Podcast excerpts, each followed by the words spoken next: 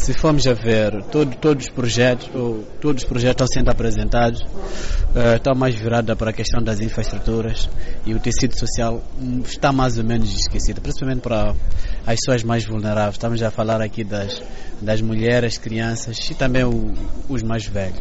Se formos a ver uh, aquilo que tem sido geral, há uma feminização daquilo que é a, a pobreza no geral no país e, e, e neste, neste, neste, desastre humanitário que aconteceu, uh, a parte que mais sofreu de facto são as pessoas mais, mais vulneráveis, que são as mulheres, as crianças e também raparigas, que já estavam em situação muito complicada.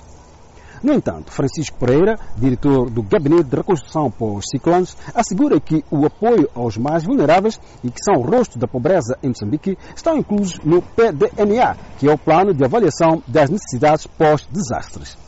Relativamente às crianças, estima-se que 6,1 milhões de famílias sejam chefiadas por, por, crianças dos 12 aos 14 anos e existem cerca de 2 milhões de órfãos e crianças vulneráveis.